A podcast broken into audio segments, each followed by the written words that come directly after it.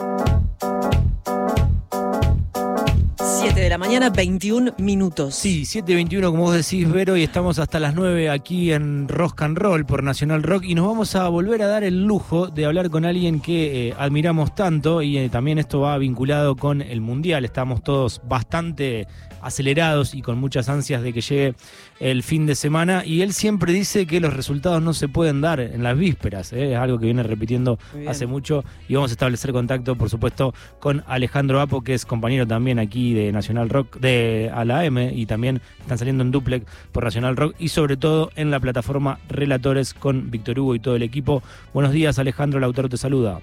¿Cómo estás, Lautaro? Un saludo para Vero y para todos los que hacen el programa. ¿Cómo están? Estamos muy Gracias, contentos de poder hablar con vos del triunfo de la Argentina. Eh, no sé si tanto del de Francia, pero bueno, para, para poder eh, salir campeón hay que ganarle a todos. Y, y yo, te digo, Alejandro, que estoy conforme ya con esto. Hasta acá estoy conforme, Bueno. pero bueno, vamos a ver qué pasa. Ahora queremos más.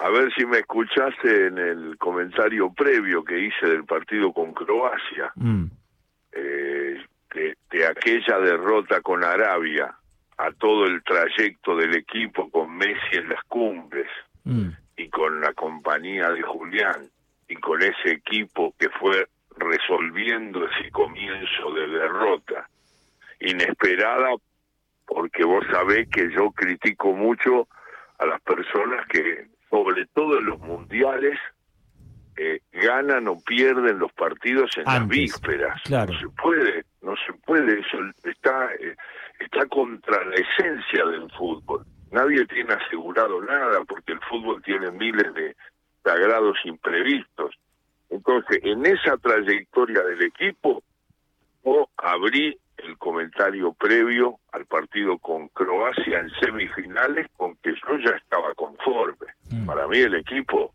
ya respondió, ya aplaudo, ya reconozco. Yo nunca pensé que el equipo después de aquel comienzo Mm. iba a llegar a este lugar. Nunca lo pensé. Y bueno, y el equipo dio la respuesta en lo anímico y en lo futbolístico. Entonces para mí está hecho. El equipo ya está. Ahora, yo soy agradecido a esas cosas porque y no me transformo en una persona que falsea sus objetivos. Y Mm. vos decís, y vos me decías a mí, el día que cayó con Arabia, me decís, Alejandro, vos, este equipo va a estar entre los cuatro mejores de la Copa del Mundo de 32 selecciones. Y yo te decía, sí, firmo ahora. Decime cómo. Si pierde los dos partidos, no me importa. Cuarto, en una en- con una selección que entró creyendo que finalmente le iba a ganar a Arabia y perdió. mm. Este, yo, yo estoy y después una cosa más dio el equipo Sí. que en el partido de semifinales lo borró a Croacia Sí, sí, que lo había sacado a Brasil de la Copa del Mundo, este, la sabiduría de un profesor de profesores como Modric y con un juego de trabajo y de y de juego inteligente y Argentina lo transformó en un equipito. Nada, le ganó en todo sentido con un festival de Messi de Julián Álvarez que realmente este, han, han causado la mejor impresión en todos los rincones de la tierra. Yo creo que el equipo dio todo, se metió. Ahora, estemos en el panorama, ahora saltó a la final, son dos los que quedan. Mm, y apareció Francia, que yo dije hace dos años que Francia iba, iba a pelear el título, iba a defender el título, iba difícil que se lo saquen.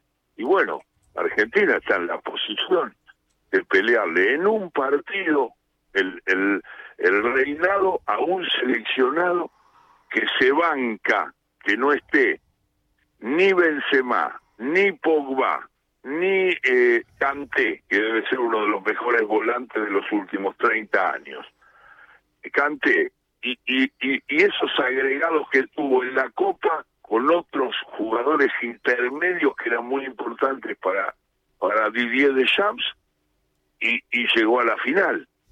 La pasó mal con Inglaterra, Francia, y la pasó mal ayer con Marruecos, la pasó en algún momento, cuando ganaba 1 a 0, yo digo, si el, si el equipo africano le empata, Sí. Lo mete en un lío grande, como Inglaterra, con el penal de Kane, que lo tiró por arriba y que están festejados, de acordar, ¿no? Por, por, por Mbappé, Sí, sí, que sí. miraba al cielo y levantaba los puños porque se daba cuenta que Inglaterra, si le pasaba 2 a 2, lo metía a Francia en un lío grande.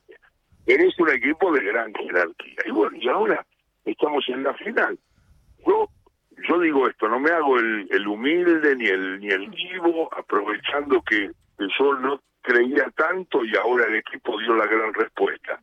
Yo estoy bien Claro. con lo que hizo el equipo. Ahora, lógico que en el fondo, lo que sí te puedo decir, Lautaro Vero, la verdad, es que yo disfruté mucho de la previa y del partido con Croacia, porque como no esperaba, eh, le, le- le sacaba el sombrero al equipo, este, me- lo vi tranquilo, no lo vi tenso, y yo creo que voy a ver tranquilo la final Claro. porque la ansiedad de, de poder ganarle a Francia la final y coronar este trabajo magnífico de, de los jugadores y de Scaloni, bueno, nada, lo voy a lo voy a lo voy a esperar tranquilamente a partir de las 12 el próximo domingo.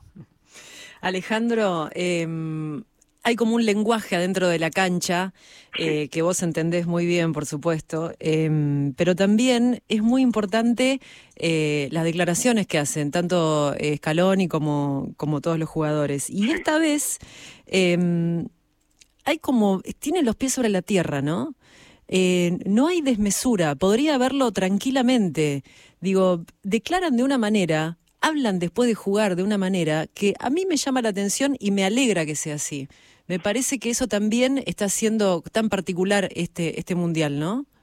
Es el equilibrio del del, del, del líder del grupo que es Messi Sí. y del líder del grupo que eh, paralelamente es eh, Scaloni. Mm. que nunca se exceden en el sentido de, bueno, Scaloni se cansó de pararle el carro a la gente que le decía la final, la final y, Sí. y todo, y, y Scaloni le decía, pero, pero hay 10 equipos que están en condiciones de llegar a la final. Después, todos los que fueron cayendo también con la chapa en la mano, porque acá vos no podés este, actualizar las chapas de un día para otro. Mm. Acá vos las tenés que renovar con el juego Mm. con la determinación, con la personalidad. Mirá lo que le pasó a Alemania. Jugó un primer tiempo con Total. Japón extraordinario, después Japón lo sacó del Mundial. Sí, algo parecido le pasó a España también. España, pero todo. Y Brasil Sí. con Croacia. ¿Quién decía que, que Brasil perdía con Croacia? Todos lo estaban esperando como el rival. Y yo te voy a decir una cosa, te voy a confesar una cosa. A ver, Yo no prefería a Brasil que a Croacia en la previa. mira.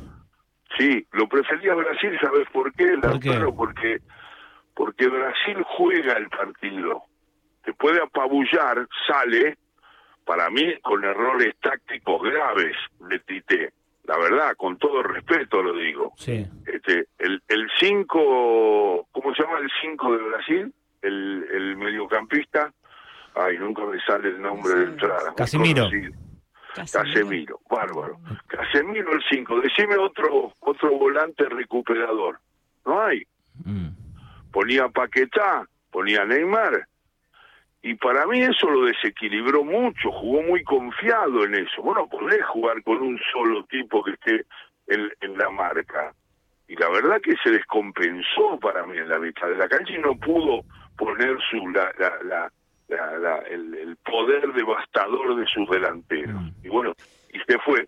Y yo decía, si Argentina ya le había tomado el tiempo en la Copa América, recordemos Claro. que Brasil había jugado un partido horrible y Argentina un buen partido Sí. en, en la Copa América.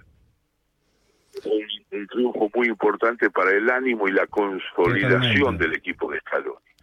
Ahora, en el Mundial, yo digo, Croacia lo juega con el corazón y con la cabeza. Tiene un profesor como Modric, sabe aguantar los partidos. Lo va llevando, te va enmarañando. Lo que pasa es que Argentina jugó tan bien Sí. que lo borró, Lo borró. lo transformó en un equipo chiquito sin respuesta. Sí. Pero yo en la previa prefería a Brasil. Después me quedé contentísimo porque el equipo resolvió frente a, a Croacia y lo dejó lejos. Yo, yo creo que el partido con Croacia, Argentina nunca peligró, nunca. Yo sentí una inquietud y creo que ustedes tampoco No, yo no, tampoco, es verdad. de que en algún momento Croacia le podía lo podía sacar de la Copa del Mundo. De ninguna manera. Creo que con los otros rivales, a lo mejor inferiores a Croacia, este, tuvimos más inquietudes en ese sentido que con Croacia. Con Croacia fue una victoria redonda y clara, y además con la claridad que indica el resultado, ¿no? Que le ganó 3 a 0. Sí, una semifinal. Espectacular. La otra vez tuvimos la posibilidad de hablar con Goico y cuando pensaba en esa nota, pensaba en el protagonismo que cómo cambió la figura del arquero, ¿no? Desde hace unos años, Uy, sí. ¿no? Y la, y la preparación también de ellos y se volvieron eh, como, como un jugador fundamental. Y sí. Eh, Incluso para quienes no sabemos tanto de fútbol, digo, notamos eso. Eh, Sí. desde, desde, ¿Desde cuándo más o menos pasó eso? Y además, este, yo digo, no, no, el, el- el respeto por el arquero es una cosa que en el fútbol es, es antigua, pero ahora, y sí, porque yo me acuerdo, eh, Juan Carlos Lorenzo, un, un célebre eh, director técnico con pasado italiano, digamos, y español, eh, mucho contacto con el fútbol europeo, después dirigió a Boca y fue fue realmente muy ganador aquí. Y Juan Carlos siempre decía cuando le hablabas de un equipo bueno te preguntaba quién era el arquero porque los equipos se construyen desde ahí. Pero más allá de eso la, la- la aparición de este muchacho de este arquero que nosotros tenemos de este arquerazo es una es un, un mérito otra vez de, de Scaloni Mm. al que no le reconocíamos virtudes. Bueno, era así, no no tenía antecedentes, bueno, pero él, el, el, el Cuti Romero es de él. Claro. Y, y, y el arquero, el arquero, un arquero que en la definición por penales te, te, te ataja los dos primeros y te deja fuera. Increíble. Los increíble. dos primeros y chau. Pues sí, ya está, ya lo dejó, lo dejó afuera al equipo que enfrentó a Argentina.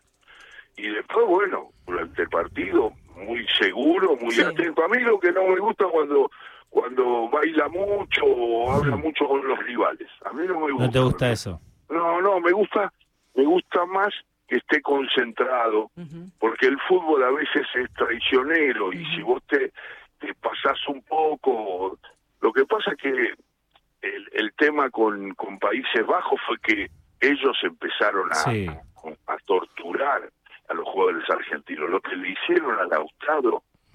Sí que Lautaro tuvo la categoría y la seguridad y la determinación para patear de esa manera el penal definitivo para sacarlo a, a Holanda, a Países Bajos del Mundial. Totalmente. Pero si no lo volvieron loco, lo caminaron durante medio trayecto, Totalmente. diciéndole cualquier barbaridad, fue impresionante. Y bueno, y después yo disfruté mucho con el, este, que, que- callate bobo, ese que dice, bueno, disfruté.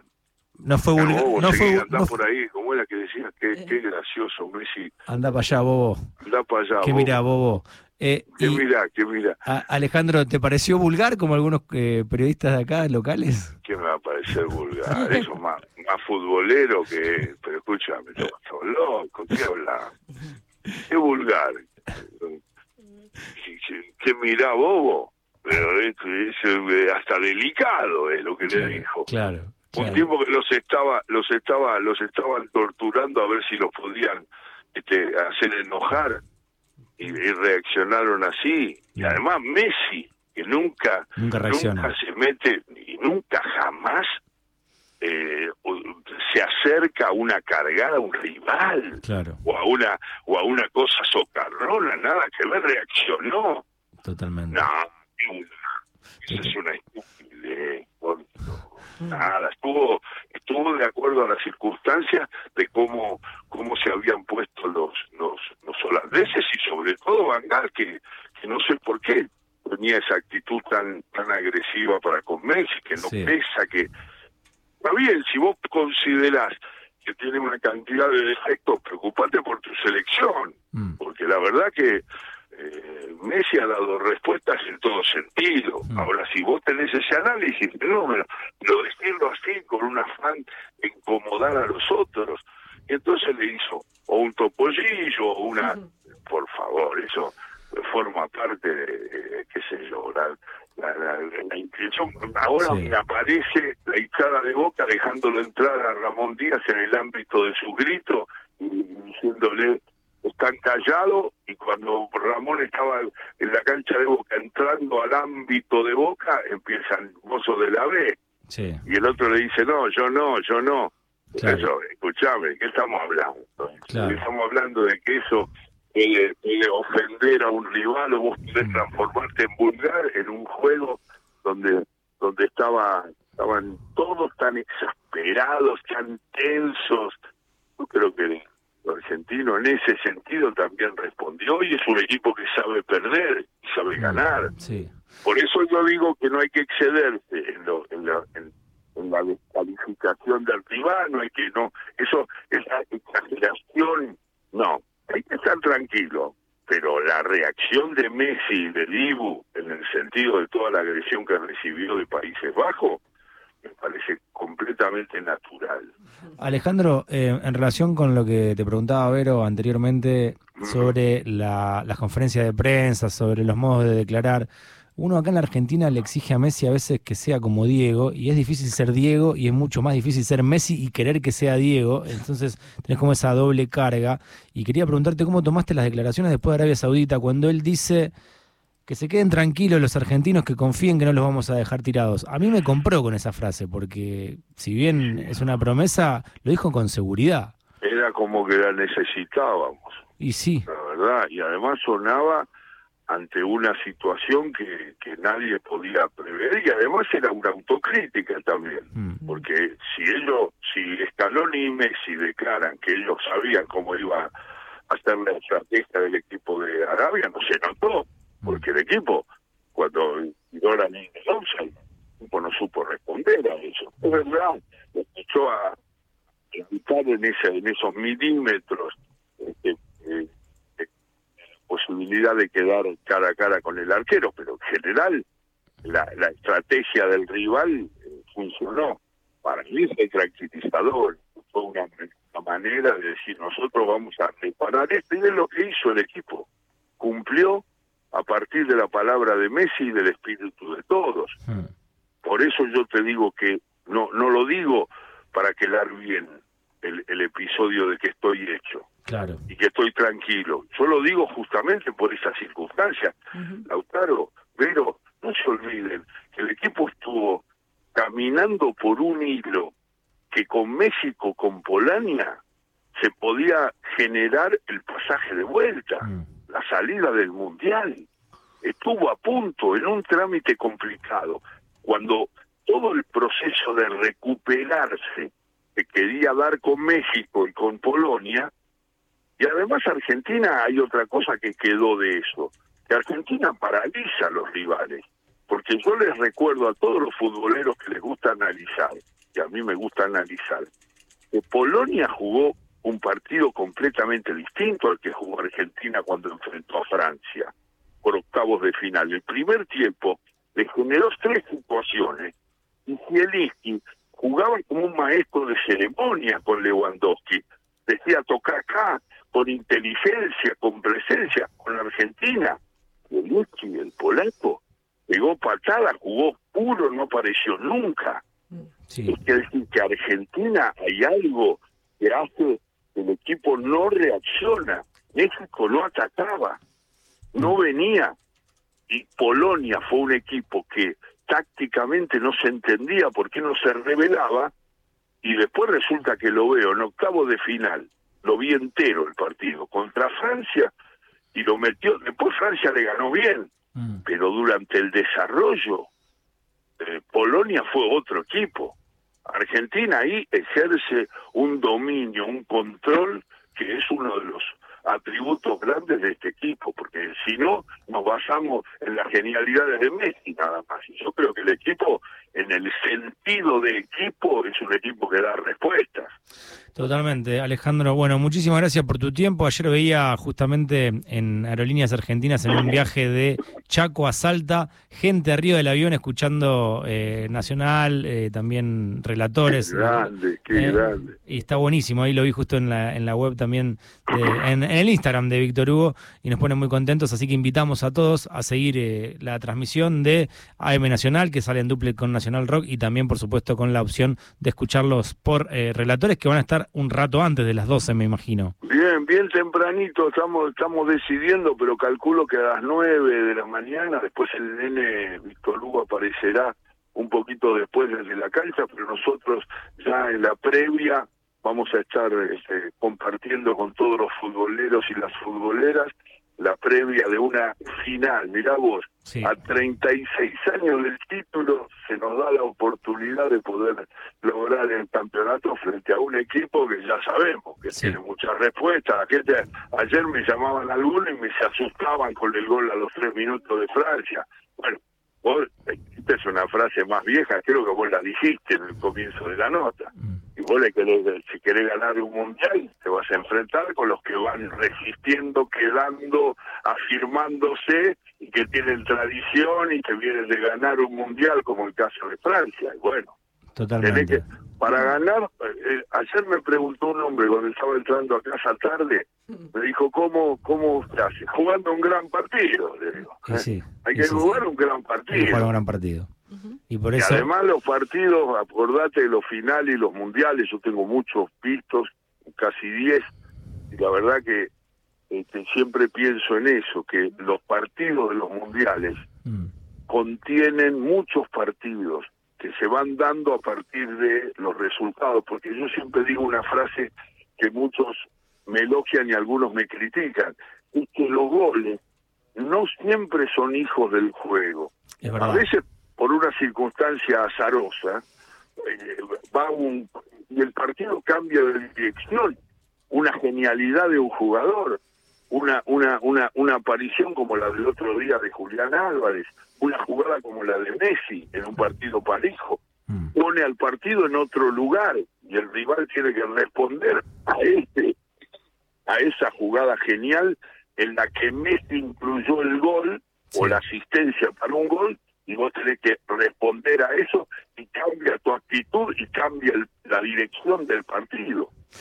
El fútbol eh, parece fácil, pero tiene tiene una cantidad de, de vericuetos que son complicados porque están los sagrados imprevistos, ¿no? ¿Quién te dice, Alejandro, que no llegue, que llegue mm, ese gol de tiro libre que falta, eh, de Lionel Messi? También de una Sí. jugada. Yo, yo siempre digo que le eh, creo que Diego le hablaba mucho en eso, que a veces le pega el mira, yo tanto le consejo a Messi como Dida, pero no, él a veces el episodio de poder resolver, superar la barrera, eso le pasa a muchos jugadores, y a Messi también, pero pero bueno, después tiene tantos golazos hechos que a veces le pega muy de abajo y la pelota sale enseguida sale disparada arriba y, y pero sí sí yo creo que no un tiro libre la jugada que hizo que armó para el gol de Lautaro Sí. el, relato de Víctor Hugo para para el gol de, de Julián. Esa jugada que parecía encerrado esa jugada que, Mm. que parecía que se encerraba y que parecía chiquito Messi. Y en un momento aparece con ese movimiento, corta la pelota y hace el desborde, lo viene acompañando Julián y le toca la pelota atrás, como diciéndole con el clásico Tomás Celo, Y la empuja eh, Julián. Eso fue eh, una, una, una especie de festival, de, además que Messi nunca eh, marca en la jugada que lo está mirando a Julián. Es. Y él vio lo que los otros no veían, que el tipo estaba ahí al lado. Es. Eso, eso que tiene, cuando decimos que un jugador tiene ojos en la sien. Sí. Nunca levanta la cabeza en Tal esa jugada. Nunca levanta la cabeza y, tac, y le, le toca la pelota como, como con el gesto de decir yo vi lo que otros no vieron. Qué Y acá está. Es así. Julián perfecto la empuja. Mm. Y eso fue el cierre. No te olvides que ese gol ante Croacia fue el 3 a 0. Sí. A los 23 minutos del segundo tiempo. O sea que Partido casi se podía decir cerradísimo, pero bueno. cerrado, cerrado un partido a los 23 del segundo tiempo. Escúchame, yo transité nueve mundiales. Sí. ¿Dónde están cerrados los En una partidos? semifinal. ¿Cuál? Tres, sí. Los partidos no están cerrados nunca los 23 minutos del y, y la sensación que teníamos todos era que Croacia no lo pod- no le podía hacer ni cosquilla. El equipo estaba con determinación, con seguridad, tranquilo. No le saco más tiempo que debe tener mucho. No, Abrazos, besos, todo. Es un Gracias, placer. Bueno, y está hecha la invitación para que lo escuchen a través de Nacional o de Relatores. Gracias, Alejandro. Un abrazo grande. Y bueno, quizás te volvamos a molestar cuando haya una buena, si hay una buena noticia.